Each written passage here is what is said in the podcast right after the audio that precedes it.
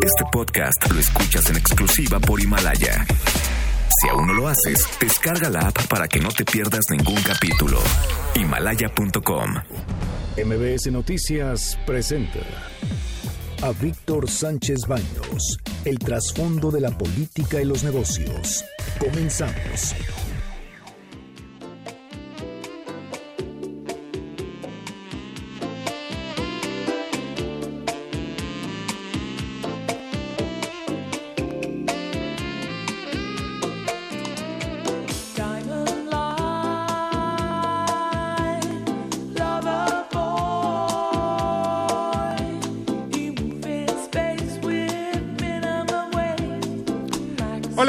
Están? Muy, muy, muy buenas noches. Los saludo con mucho afecto. Soy Víctor Sánchez Baños en MBS Radio a través de la frecuencia del 102.5 de FM desde la Ciudad de México. Acompáñanos durante una hora para que juntos analicemos y discutamos la información de los asuntos de poder y dinero que leerás y escucharás mañana. Están conmigo Anabela Peset, ¿cómo estás? Buenas noches, mucho gusto, mi querido Vic. Carmen Delgadillo. Buenas noches a todos. Debate. Comunícate. Comenta a Víctor Sánchez Baños en MBS. Twitter, arroba B. Sánchez Baños y arroba MBS Noticias.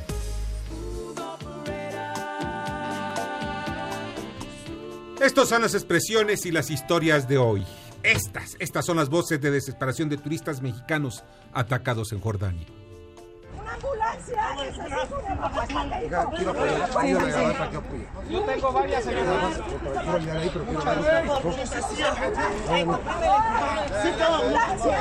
¡Polis! Tranqui. Tranquilos, tranquilos. Un sujeto atacó a un grupo de turistas en Gerash, en Jordania. Precisamente es un destino donde hay ruinas eh, romanas del siglo II antes de Cristo. Dos de los ocho de los ocho eh, turistas, eh, pues fueron, se encuentran muy delicados. Cuatro turistas, de, entre ellos tres mexicanos y un suizo, así como cuatro jordanos, se encuentran hospitalizados en el centro médico Rey Hussein. La condición es estable, según el ministro de Salud Saad Jaber. Es muy importante destacar que precisamente ellos fueron atacados, no sabían que venía este sujeto, venía vestido de negro y pues con una navaja los atacó. Los apuñalados, eh, los apuñalados eh, fueron eh, ya vistos, ya se encuentran en contacto con sus familiares en México. El embajador Roberto Rodríguez acudió al hospital y una turista mexicana es la que se encuentra más grave. Ella fue atacada en el estómago con una navaja. Su estado es grave, aunque está estable. Desafortunadamente, pues así llega a pasar. Tengo información del Jordan, del Jordan Times, en donde las víctimas, pues, eh, establecieron también que, pues, iban caminando en un grupo cuando un sujeto se les acercó vestido de negro y los atacó. Eh, también otro- otros medios eh, están hablando de que actores partidistas de jordanos, pues, están condenando este ataque en donde se ven pues precisamente a los turistas, repito, turistas mexicanos, cua- cuatro, tres turistas mexicanos y uno suizo. El presidente del Partido Nacional, Mohamed Al-Ghassam, dijo que el partido condena todos estos, estos actos que son de terroristas. Ahora escuchemos al director de la Unidad de Inteligencia Financi- Financiera, Santiago Nieto. El presidente siempre me ha dicho que lo que yo encuentre tiene que ser denunciado ante las instancias competentes y en su caso generar los trabajos internos para el congelamiento de cuentas. Hemos estado trabajando con eh, Secretaría de Comunicaciones y Transportes respecto a casos de corrupción de la anterior administración con OHL. Hemos trabajado con la eh, Secretaría de Turismo para temas de posible desvío de recursos del Consejo Mexicano de Promoción Turística. Estamos trabajando evidentemente de la mano con la Secretaría de la Función Pública, donde pues, hemos detectado algún tipo de irregularidad incluso en el actual gobierno. Pues, el objetivo es seguir trabajando ahora con una vertiente también importante que tiene que ver con el combate al narcotráfico. Investigarán a Gerardo Ruiz Esparza por esto. Está siendo investigado en este momento.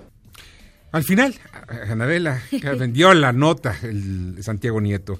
Anda Gerardo investigando a media o México, ¿no? O sea, Santiago Nieto creo que ya tiene la WIF y, y le tiene congeladas las cuentas a...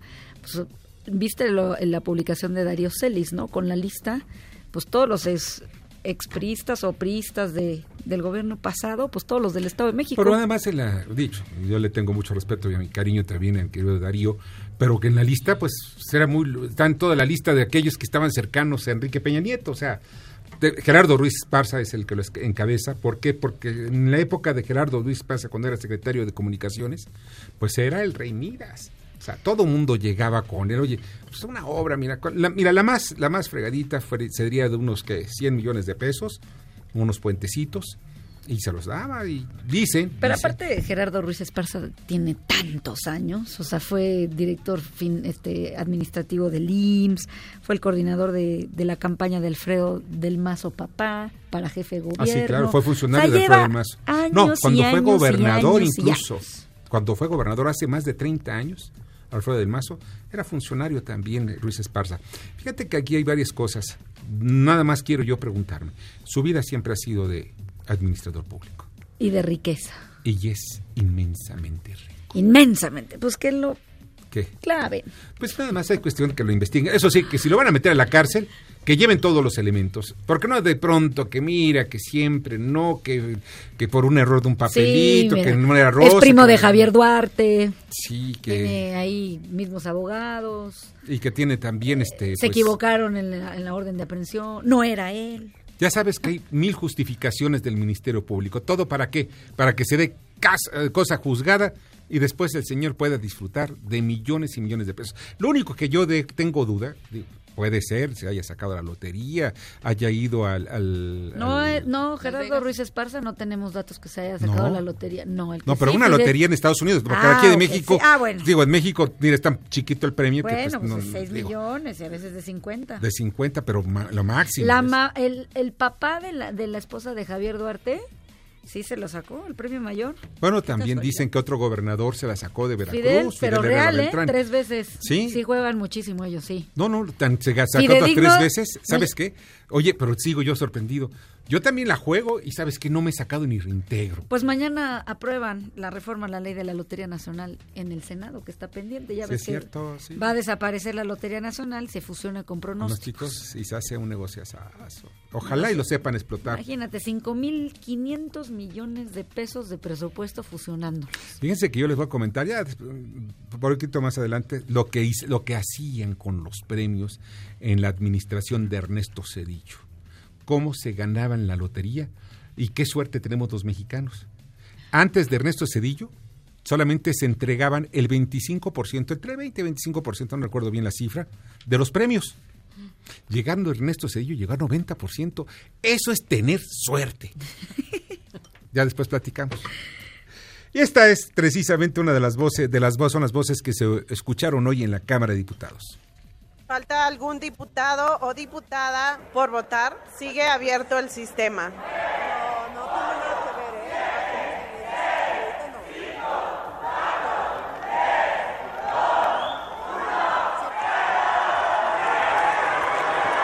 Ciérrese el sistema de votación electrónico.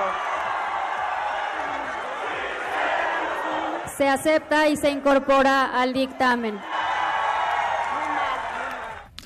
Una romería, el sainete estuvo divertido. Miren tenemos la mala costumbre de seguir eh, en el canal del Congreso algunas de las sesiones.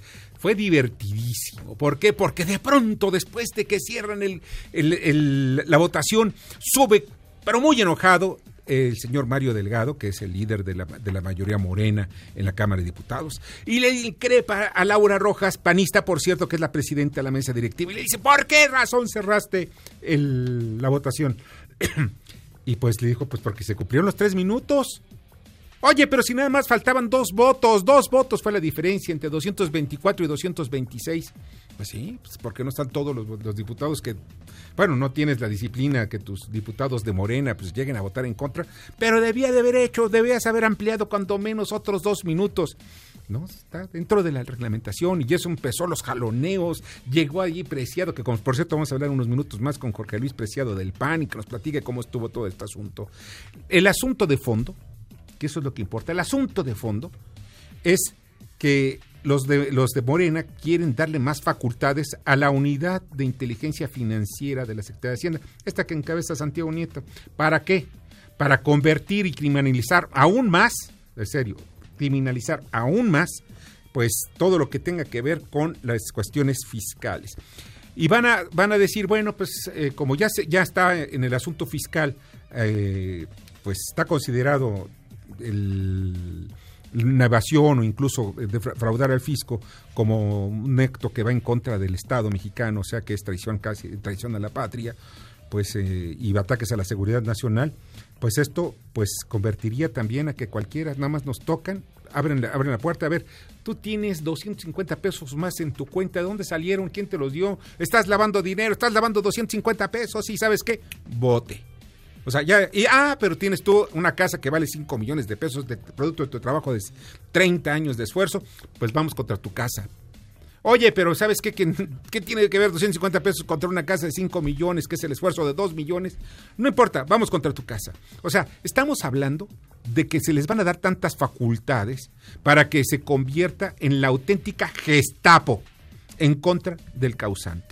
Eso no pues hasta que te mueras te van a seguir cobrando. Ah, sí, porque Y no, si te mueres, y si, te, mueres, te siguen y cobrando te, también. te van a seguir cobrando los, la- este, los intereses. Si tus familiares no dan de baja tu RFC en el SAT Sí. y tienen el papelito al día siguiente que te mueras, o ese mismo día, ¿eh? Hoy te mueres y al día siguiente al SAT.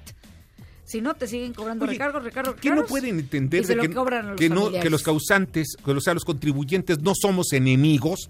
Pues por algo nos dimos de alta en Hacienda, pa- para pagar impuestos, no para que nos anden persiguiendo, para que nos revisen nuestras cuentas. De- ¿Hay alguna denuncia? Más que una denuncia. Por lo menos la sospecha de que se, se estás evadiendo el fisco, pues órale, pues. Pregúntale a Enrique Guzmán. Así, pues, pobre. Bueno, yo iba a decir pobre Enrique Guzmán, pero yo no sé cómo estén las cosas de las cuentas de Enrique Guzmán. Yo sé que es un hombre muy indisciplinado en cuestiones fiscales. Pero, pues, independientemente de eso, Enrique Guzmán, mira, lo conocí hace 72 muchos años. años, ¿no? Tiene. Ya, ya, ya, ya que. Ya, pues dejen en paz al pobre Enriquito. Ya, ya, bueno, ya ni canta como debería cantar, como cantaba. No, muy bueno en la última obra, ¿eh? ¿Ah, sí? ¿Lo escuchaste? Jesucristo, extraordinario. Vamos a la voz de Marcelo Ebrard, secretario de Relaciones Exteriores. La Fiscalía General de la República tendrá que determinar, de acuerdo al Tratado de Cooperación México-Estados Unidos sobre Asistencia Jurídica Mutua, que es un tratado vigente, la Fiscalía General de la República tendrá que determinar si requiere otro tipo de apoyos por parte, por ejemplo, del FBI. ¿Por qué? Las primeras pesquisas, una de las cosas que se investiga son las armas que participaron en estos hechos. Y como ya se dijo, es muy probable que encontremos armas que son de fabricación en alguna proporción de Estados Unidos. Bueno, mira, ¿sabes qué, Marcelo? Es mucho rollo. La verdad, esto van a ir directamente al FBI. Pero nada más les voy a adelantar lo siguiente. Yo tengo informes que el FBI ya interrogó hoy por la mañana antes del mediodía a los niños, a los niños que son los únicos testigos y que sobrevivieron a la masacre. Estos niños dieron algunos datos, la forma como actuaron, de qué manera estaban, eh, este, bueno, asesinando a, a su madre y a sus hermanos. Todo ello son datos que ya está recopilando el FBI. Y pues mucho rollo de que miren, que de pronto, que por las armas, que porque vienen de Estados Unidos. No, no, no, no, no, no, no. Porque son ciudadanos estadounidenses. También son mexicanos, eh, por cierto. Tienen la doble nacionalidad. Independientemente de lo que haya pasado con la familia Levarón, o sea, que, que los hayan atacado porque constantemente los atacan y ya han matado a varios miembros de la familia, es un acto totalmente abominable. En Estados Unidos siguen dándose las notas. He estado leyendo los periódicos en Estados Unidos y son de espanto la imagen que estamos dando de salvajes.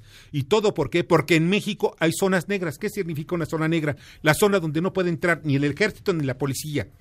Y donde si hay un policía, pues lo tienen ahí todo, amenazado y a punto de matarlo. Eso no es posible que ocurra en nuestro territorio. Esas zonas negras que no nada más están en Chihuahua, en Sonora, casi toda la frontera con Estados Unidos, sino también en Guerrero, Michoacán, Oaxaca, Chiapas, Veracruz. Todo ello el pa- en un mapa que alguna vez me lo presentaron el sexenio pasado en la Secretaría de Seguridad Pública, que de veras es de pánico. Así que hay muchos puntitos negros. Esos puntitos negros precisamente son las zo- zonas en donde no entra ni el ejército. ¿Por qué? Pues, ¿Para qué? No, no, mejor deje de ahí que trabajen Una estos. que pena. se- Una- o sea, de verdad yo no paraba de llorar, te lo juro, como si hubiera sido mi familia. Sí, sí, O es sea, no paraba de llorar con las, con las imágenes, con la historia, mujeres, niños masacrados, quemados. La madre, una, la madre de uno de, los- de los muchachitos Es sale y dicen, irreal. por favor, traigo niños. No les importó, le dispararon. Después Irreal. dicen que le una bala le pegó al tanque de gasolina de la camioneta Y le explotó. y le explotó. Digo, por favor, busquen, sean más creativos para las mentiras, por Como favor. dice el- un familiar de los de Barón, dicen, no concuerdan las declaraciones de las mañaneras con la realidad del país. Es porque tienen otros datos. Sí, pues es que Son tienen otros otros datos. No, no, no son otros datos, no, es- es- ya sabes. En fin, vamos, va a estar en, en- en el estudio y esto que, eh, por cierto, adelantando todo lo que le estaba yo diciendo del FBI, no, se- no, de veras, si llega a haber un dron y acaba con aquellos, que, con los malos de la zona norte, posiblemente no lo esté manejando, seguramente lo va a manejar un militar mexicano, claro está, ¿no? Porque, pero la asesoría va a venir de nuestros vecinos del norte. Y vaya, yo creo que pocos gritarían la soberanía nacional. ¿Por qué? Porque es en base de los tratados internacionales. ¿eh? Ahí se los adelanto, quizá, ojalá, y pues veamos justicia. Es lo único que importa. Vamos a tener en los asuntos, los comentaristas en los asuntos de Padre Nueva del Día, Ignacio Morel Lechuga, a Luis Martínez, eh, Luis Miguel Martínez Ansúrez, a Flavio Galván, eh, sobre el tema de la sentencia del, del TRIFE, del, bueno, se les dice TRIFE, pero el Tribunal Electoral Federal, sobre el asunto del proceso interno de Morena, y también a Jorge Gordillo sobre el análisis de la baja de las expectativas de crecimiento. Vamos, vamos al resumen de información. Carmen Delgadillo. Industriales de la CIRT piden certeza. El presidente del Consejo Consultivo, José Luis Rodríguez, pidió piso parejo y eliminar los tiempos fiscales. Alerta a la UNESCO sobre ataques de autoridades contra periodistas. Guillermo Canela, consejero regional de Comunicación e Información, consideró que ahora se empieza a ver la- a la prensa como el nuevo enemigo. Terrible, terrible la portada del The Guardian. En su edición que empieza a circular el viernes, pregunta si alguien puede terminar con la guerra por las drogas en México y analiza la raíz de este problema. Morgan Stanley pide retirar inversiones de México. El banco asegura que ya no se compensan los crecientes riesgos. Agrega que las posibilidades de errores en políticas públicas son elevadas. Es improbable que el crecimiento levante. Detienen al implicado, a uno de los implicados del asalto a la Casa de Moneda. Edgar T. fue detenido en la colonia Santa Marta, Catitla, a bordo de una camioneta que compró con los 5 millones que dijo le dijeron por participar en el robo de más de 55 millones de centenarios y joyas. Ejecutan a policía estatal en Culiacán y vean cómo. Recibió más de 150 balazos. La Secretaría de Seguridad Pública del Estado desmintió que hubiera estado implicado en el operativo del Culiacanazo. Emirates ya tiene permiso de la SCT para iniciar operaciones. Salem Obadaya, vicepresidente senior, confirmó el inicio de la ruta Dubái-Ciudad de México a través de Barcelona.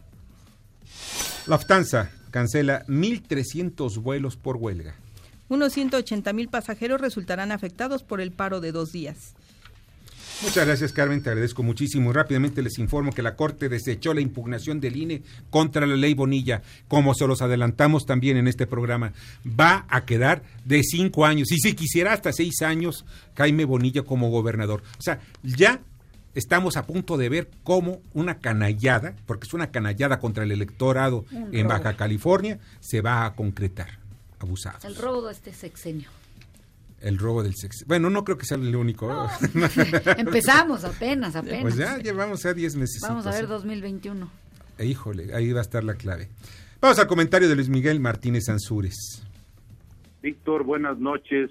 Te saludo a ti y a tu auditorio. La ilusión de un gobierno abierto y transparente. La comunicación en el actual gobierno ha establecido una nueva relación con los medios de comunicación, basados en encuentros y desencuentros, que más allá de anecdotario histórico, confunde lo público y lo privado, genera un malestar colectivo en la opinión pública cuando se da un tratamiento inadecuado a los asuntos públicos del país. La reciente masacre de la familia Levarón, donde murieron seis niños, y el fallido operativo en Culiacán, han sido casos que no han podido ser abordados de forma idónea por el portavoz de la presidencia, que es el mismo Andrés Manuel, quien en diversas ocasiones, ante temas delicados o preguntas inadecuadas, evaden las respuestas o bien delega a su gabinete la responsabilidad de informar. Esta situación nos debe llevar a reflexionar si es el momento de cambiar la estrategia de comunicación gubernamental y pensar en replantear los servicios de una área que de manera ética y profesional se ocupe de la labor informativa. Es evidente que en la actualidad resulta complicado estar al frente del gobierno del nuevo contexto de la comunicación y las redes sociales. A eso hay que agregar la permanente exposición a la crítica y al escrutinio público que, en mi opinión, y en la de muchos otros, representa un desgaste innecesario en la figura presidencial, porque desvía la atención respecto a los grandes problemas del país e impide que se difunda a una agenda gubernamental a largo plazo.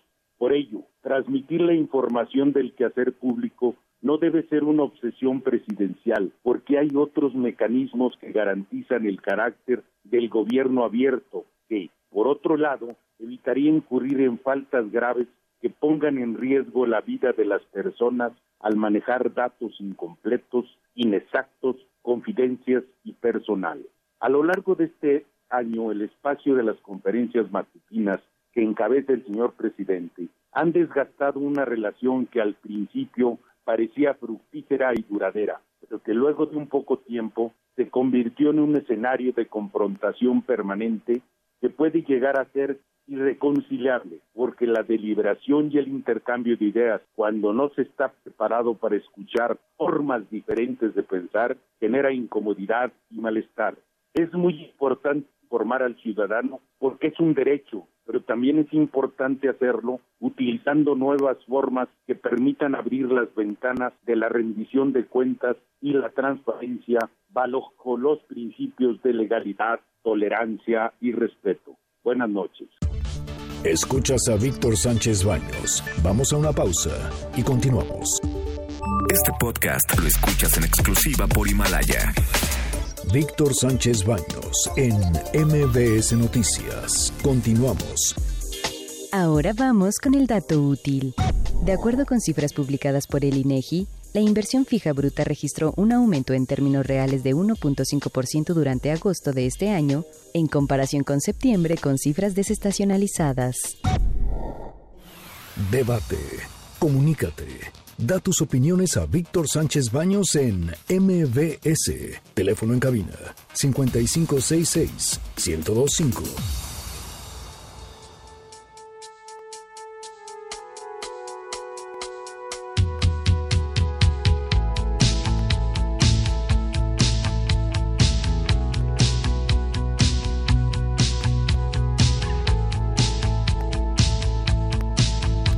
Muchas gracias que continúen con nosotros en MBS Radio.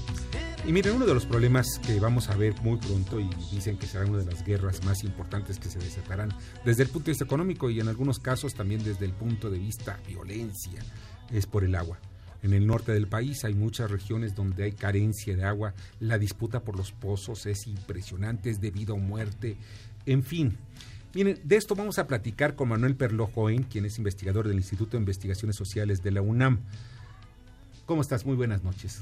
Víctor, muy buenas noches. Es un gusto estar contigo aquí en el programa Poder y Dinero. Ah, qué mal eres. Fíjate, eh, Manuel, que tenemos...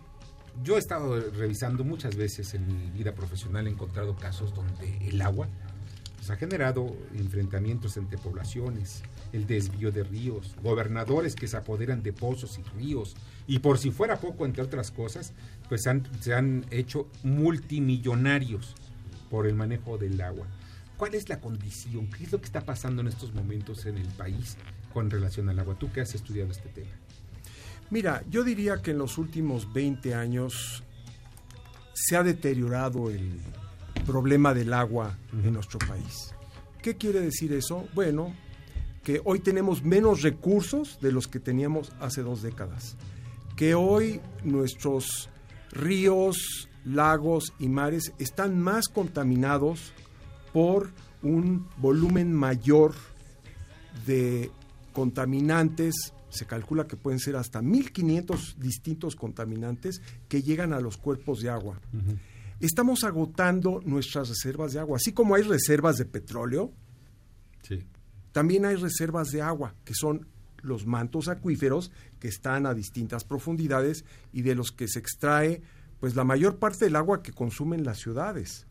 El agua de mejor calidad es el agua de los acuíferos y de los 625 acuíferos que tenemos, aproximadamente están sobreexplotados 120. Acaban de, de descubrir, ¿no? Un, abajo de la tierra unos mantos acuíferos, o lo leí o aluciné. No, todo el tiempo se están haciendo Pero unos muy, descubrimientos muy grandes, ¿no? interesantísimos en eh, América del Sur, debajo, por ejemplo, de los océanos, hay grandes mantos acuíferos. De agua dulce. Sí, de agua dulce. Y se está investigando permanentemente porque la humanidad necesita tener reservas de agua. ¿Qué tal, por ejemplo, que el cambio climático nos empieza a afectar mucho más y el 2% del total del agua que está en los glaciares se derrite y nos quedamos con una menor cantidad de agua? Bueno, entonces los mantos acuíferos van a ser una fuente todavía más importante de lo que son hoy día. Entonces, ¿Son, suficientes las desalinizadoras de agua de mar?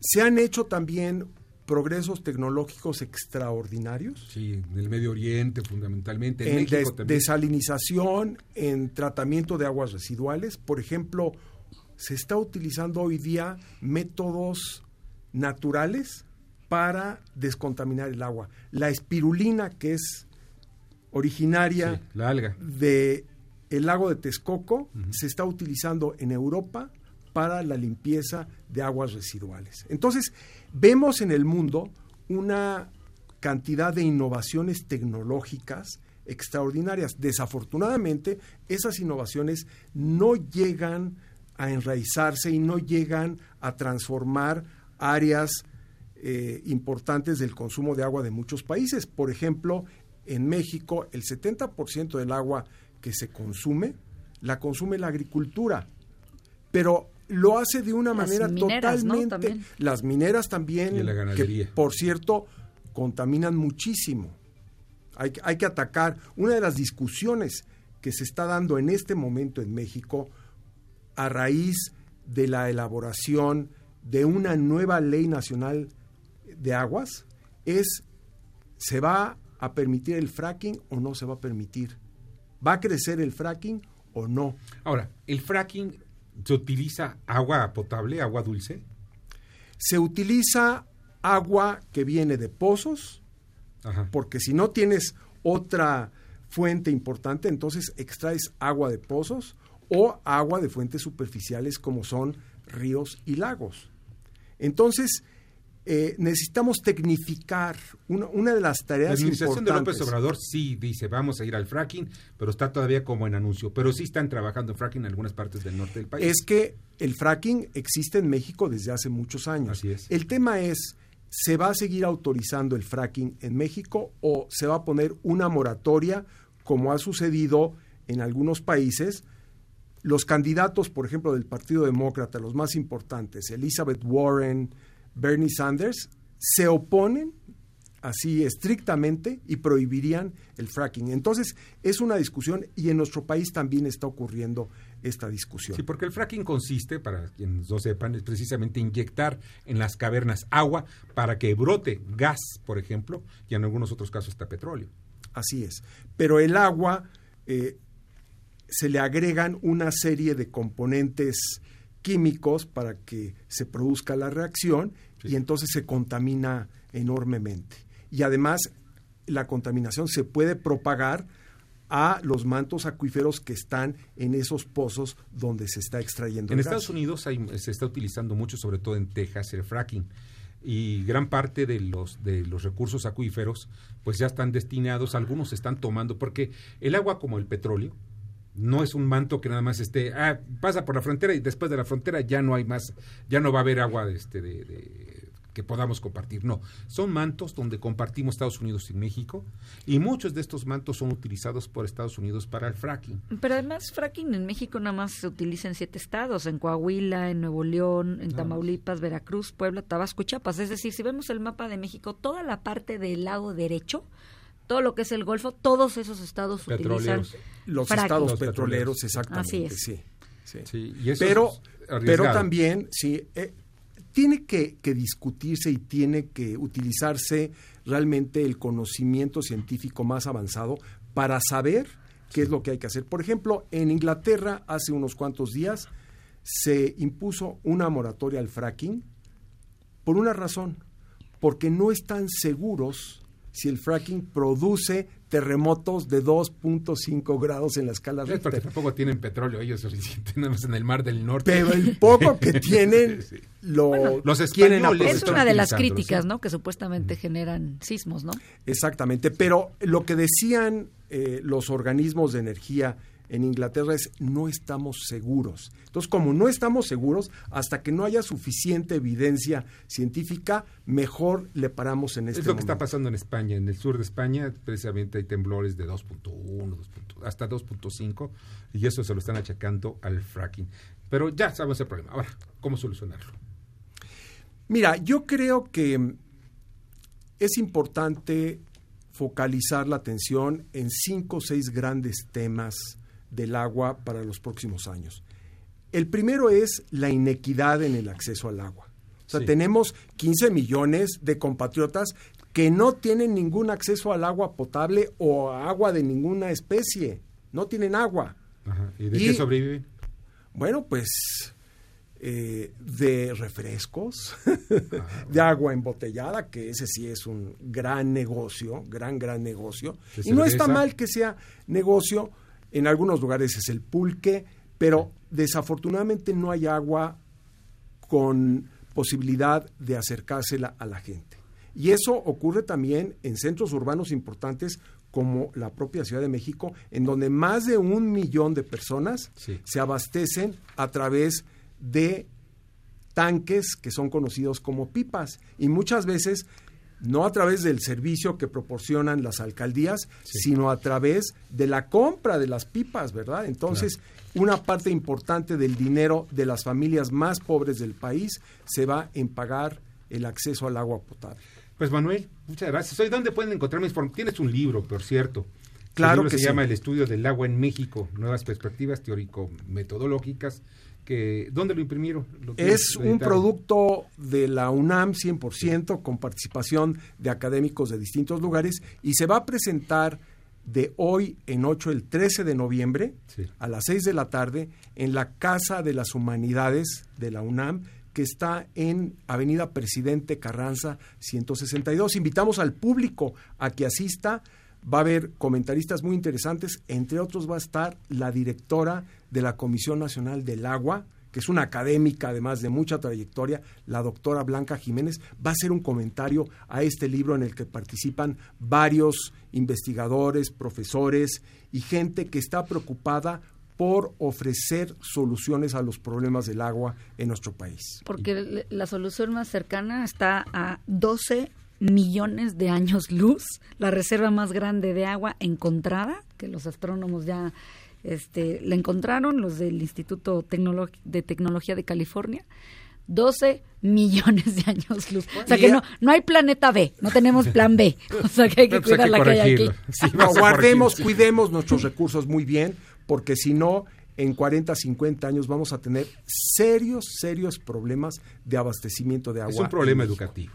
Educación. De cultura, es un problema de tarifas, es un problema de organización, de de, gobierno. sistema de marco regulatorio Así es. eh, y de políticas nacionales. Esperemos que ahora, con la nueva Ley Nacional de Aguas y con el Plan Hídrico 2019-2024, tengamos lineamientos muy claros de hacia dónde tenemos que ir en materia de agua. Ojalá, de verdad, ojalá. Te agradezco mucho, Manuel, que estuviste con nosotros. Gracias por la invitación. Gracias. Gracias. Manuel Perlo Cohen, investigador del Instituto de Investigaciones Sociales de la UNAM, precisamente sobre el agua. Tenemos tres libros de regalo. Son el, el libro se llama El estudio del agua en México. Sí, el estudio del agua en México, que fue escrito también por Manuel Perló y eh, Itz, Itzcuautli. Itzcuautli Zamora Sáenz, que son los coordinadores. Y son muchos temas interesantes. Quienes lo quieran, hay tres libros de regalo, llamar al 5, eh, bueno, ya está el número telefónico del estudio, 5166-1025.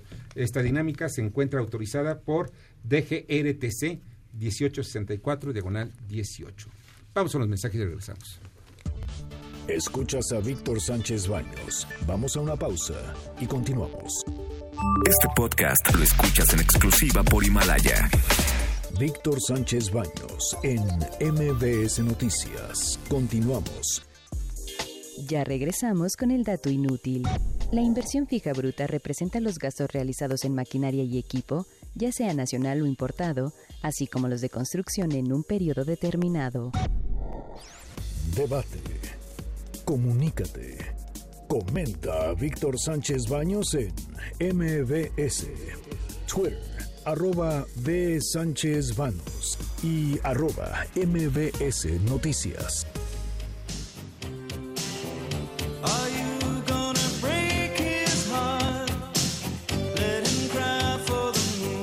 Muchas gracias que continúan con nosotros en MBS Radio.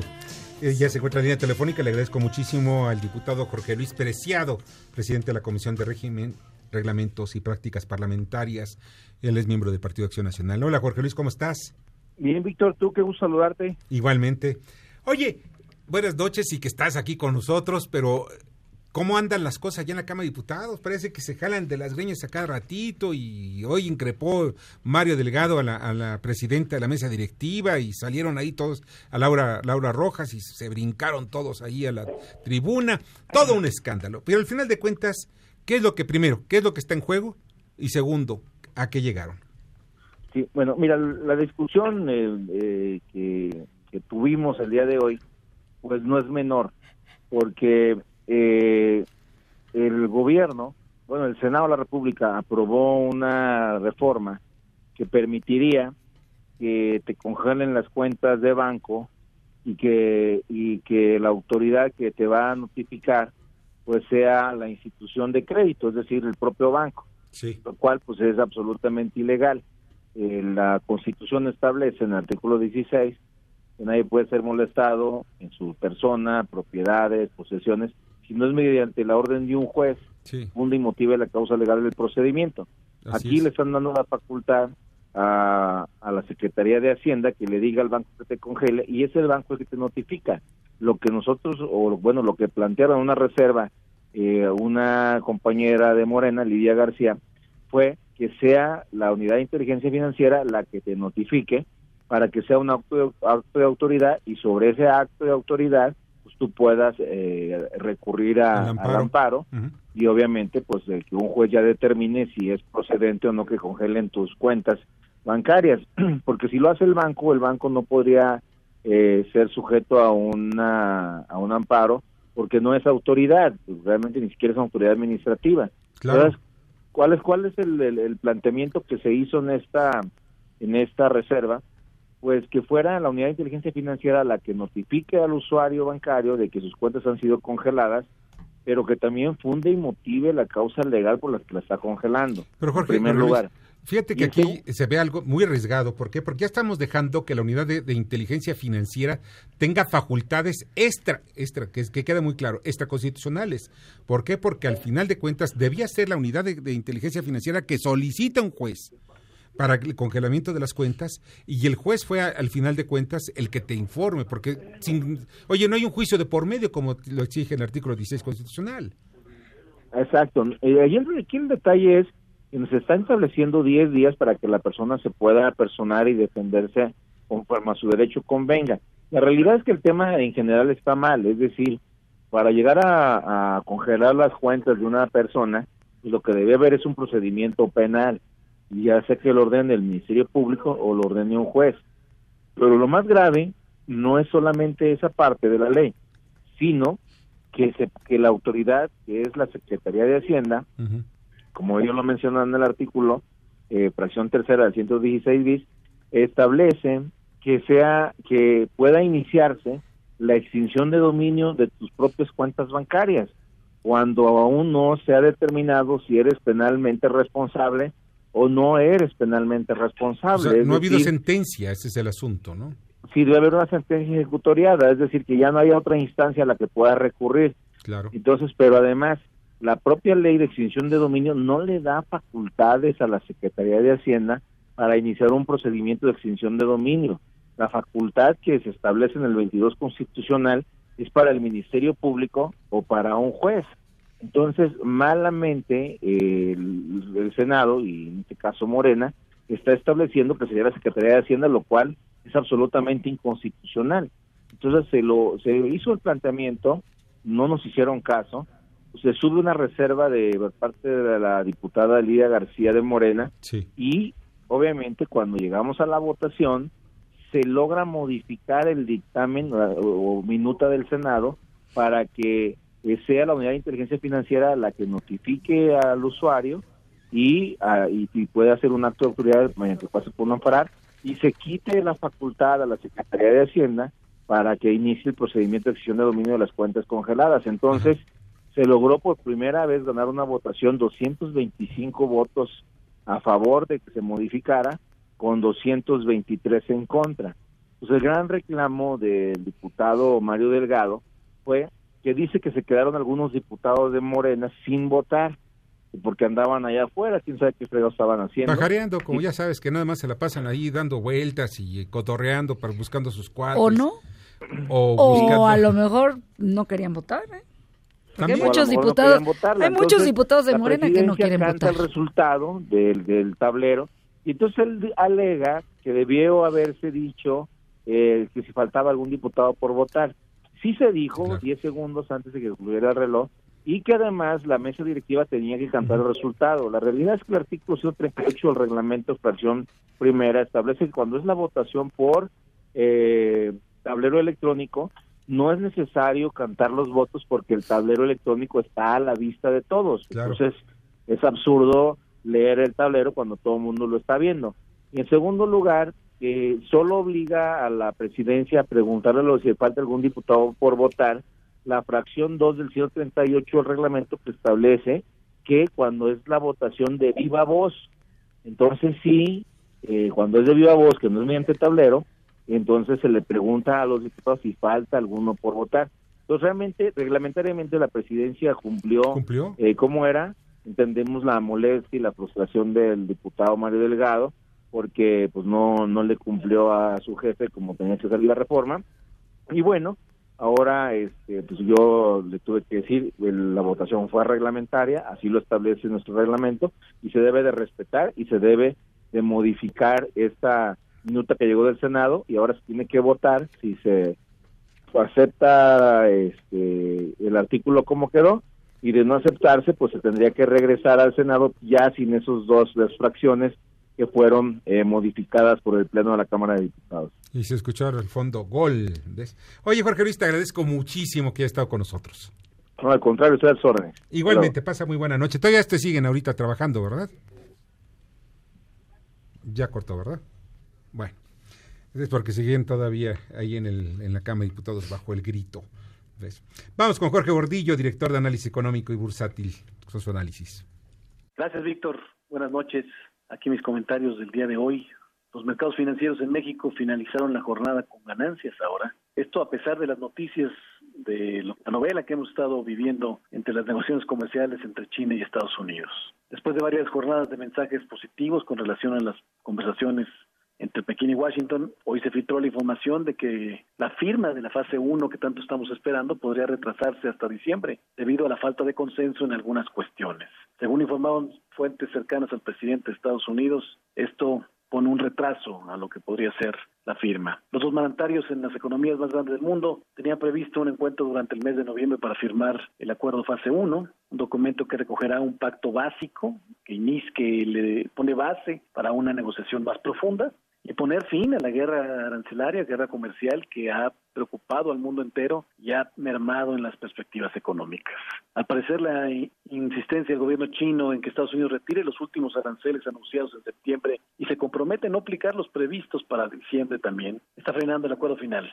Eso es el lado externo. Eh, Por el lado interno, la producción y exportación de vehículos en México registraron fuertes caídas en octubre a tasa anual.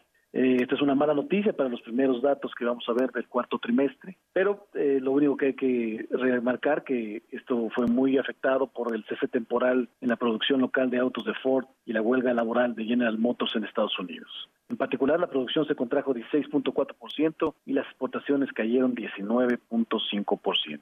Como vimos ayer, la encuesta que hace Banamex a más de 20 analistas financieros, pues continúa deteriorando las expectativas económicas. Ahora ya el consenso trae punto uno de crecimiento para todo el año. Es una estimación similar a la que tenemos nosotros en Cibanco. Y bueno, eh, lo preocupante también es que también se ha deteriorado pues, la esperanza que a tener de crecimiento el próximo año. Hoy el consenso está alrededor de 1.2%.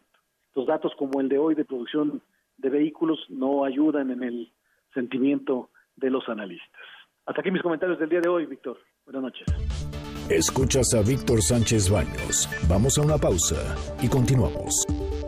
Este podcast lo escuchas en exclusiva por Himalaya. Víctor Sánchez Baños en MBS Noticias. Continuamos. Continuamos con el dato feo. En su comparación anual, la inversión fija bruta disminuyó 3.3% al mes de agosto. A su interior, los gastos en maquinaria y equipo total cayeron 7.8%, mientras que los realizados en construcción avanzaron 0.2% con relación a los del mismo mes de 2018. Facebook, Instagram y LinkedIn. Víctor Sánchez Baños. Tu voz se escucha en la radio. Muchas gracias que continúen con nosotros y vamos a las... Antes, déjenme platicarles rápidamente que les tengo una noticia. ¿Sabían que pueden escuchar y disfrutar el podcast de este programa en Himalaya? Así es, Himalaya es una app muy increíble eh, de podcasts a nivel mundial que ya está en México y tiene todos nuestros episodios en exclusiva. Disfruta cuando quieras de los, eh, nuestros episodios en Himalaya, no te pierdas uno solo, ni un solo programa. Solo baja la aplicación para iOS y Android o visita la página himalaya.com para escucharnos desde ahí. Himalaya, no se te olvide. Vamos a las columnas político-financieras que leerán el día de mañana en los periódicos diarios de la Ciudad de México. Darío Celis. Buenas noches, Víctor. Vamos a platicar sobre potenciales cambios que pudieran darse en el gabinete del presidente Andrés Manuel López Obrador a prácticamente un año de haber asumido formalmente la presidencia de México. De esto vamos a platicar mañana en la cuarta transformación del periódico El Financiero. Buenas noches. Buenas noches, Darío. Adrián Trejo. Amigos, ¿cómo están? Muy buenas noches, Víctor, buenas noches. Resultó extraño para muchos de los que nos dedicamos al análisis de los sucesos políticos en el país que el encargado de viajar a Bavispe, a este municipio donde fue asesinada la familia de Levarón, fuera el canciller Marcelo Ebrard y no el encargado de la Secretaría de Seguridad Pública, Alfonso Durazo. De esto le damos cuenta en la columna La Divisa del Poder, que ustedes pueden leer diariamente en el periódico 24 horas. Muchas gracias, muchas gracias, Adrián, te agradezco mucho. Paco Rodríguez. Mi estimado Víctor, muy buenas noches. Te saluda Francisco Rodríguez desde el Índice Político. Y esta noche te comento que en la columna que se publicará mañana abordo el tema pues de la secretaria de Gobernación. Lleva como título Todos queremos fuera a Olga. Y es que todas las críticas que se han vertido durante los últimos días en torno a la figura de la señora Cordero, pues la verdad, lo único que han conseguido es fortalecerla. Eso y más te platico mañana en www.indicepolitico.com. Te deseo como siempre buenas gracias y muchas, muchas noches. Muchas noches, Paco. Arturo Dam. Víctor Radio Escuchas, muy buenas noches, ¿cómo están ustedes? El día de mañana en mi columna Pesos y Contrapesos en el diario La Razón, analizo el comportamiento de la inversión fija bruta en el pasado mes de agosto, cuando, comparado con agosto del año pasado, decreció 3.3%, lo cual, sin duda alguna, sigue siendo una mala noticia. Mañana en Pesos y Contrapesos en el diario La Razón. Muchas gracias, Arturo. Julio Brito. Víctor, muy buenas noches a ti y a tu auditorio. No solo en el sector privado cayó mal la iniciativa del senador Napoleón Gómez Urrutia en contra de la subcontratación laboral, también en el Ejecutivo Federal causó molestias porque volvió a tensar las relaciones con las cámaras empresariales, además de complicar aún más la anhelada ratificación del Tratado México-Estados Unidos-Canadá. Esto y más en mi columna Riesgos y Rendimientos que se publica en el periódico La Crónica de hoy. Muchas gracias, Julio. Rogelio Varela. Muchas gracias, Víctor. Buenas noches a todos. Aeroméxico alcanza una alianza con Easy para llevar servicios de Internet en todos sus vuelos. Mañana en corporativo en el Heraldo de México. Muchas gracias, Rogelio. Lila Arellano. Pues eh, nos damos cuenta que transcurren los días, las semanas, los meses, ojalá que no sea los años, sin lograr recuperar la seguridad, con actividades de narcotráfico que cada vez les generan mayores ganancias y al pueblo de México un mayor número de muertos. Y ahora como adorno, cereza del pastel, pues estos afanes injerencistas del señor Donald Trump. Y también me hace favor de leer Estado de los Estados de tu servidora Lilia Arellano, que está en las redes sociales y en los diarios del interior del país. Gracias, Víctor. Buenas noches. Buenas noches, Lilia. Julio Pilotzi. Querido Víctor, muy buenas noches, te mando un gran abrazo. Mañana en Split Financiero que publicamos en lopezdoriga.com hablamos sobre el problema que hay con ambulancias entregadas en muy malas condiciones al Instituto Mexicano del Seguro Social, de una empresa que ha ganado contratos millonarios no solo en la pasada administración de Enrique Peña Nieto, sino también del presidente Andrés Manuel López Obrador. Esto y más mañana en Split Financiero en lopezdoriga.com. Muy buenas noches, un Muchas gran gracias, abrazo. te agradezco mucho. Y en Poder y Dinero mañana les pub- publico el Bapispe. Ya interviene el FBI. Trump propone ayuda, AMLO la rechazó. Zonas negras en donde no llega ni el ejército. Hago un análisis de todo ello.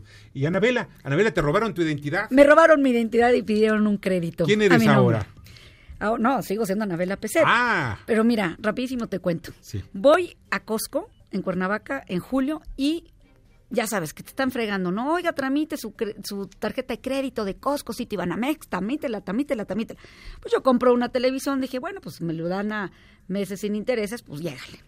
Pues los chavos que están ahí en el Costco de Cuernavaca me piden todo, miren, este, mi credencial del INE, mi RFC, mi comprobante de domicilio, papá, pa, les entrego todo, pasan, ahora sí que la semana pasada consulto mi buro de crédito y resulta que tengo un crédito so- este, solicitado una SOFOM que está en Guadalajara que se llama Cuesqui, que solicitaron a mi nombre, que es una SOFOM que presta eh, créditos en línea, es decir, tú nada más te metes, te subes cierta información y te prestan luego, luego. Y pues llamo a Cuesqui y les digo, oigan, ¿qué pasó? Y me dicen, bueno, pues nos solicitaste un crédito, te depositamos en tu cuenta de Banorte. Y yo, ¿cuál cuenta de Banorte que en mi vida, en mi vida he abierto? Y me dice, sí, es una cuenta digital. Y yo, ¿cómo que es una cuenta digital? De las que abres por internet. Gracias. Internet abres una cuenta y... Así de fácil. Gracias a la famosa inclusión financiera de este gobierno, tú ya puedes en varios bancos como Banco Azteca, eh, Bancoppel, eh, Banorte, etcétera, tú ya te puedes meter directamente por internet al banco, abrir, subir ciertas informaciones, ellos no checan si eres tú, abren una cuenta este, a tu nombre o tú, tú solito para que ya puedas tener un este, acceso al banco.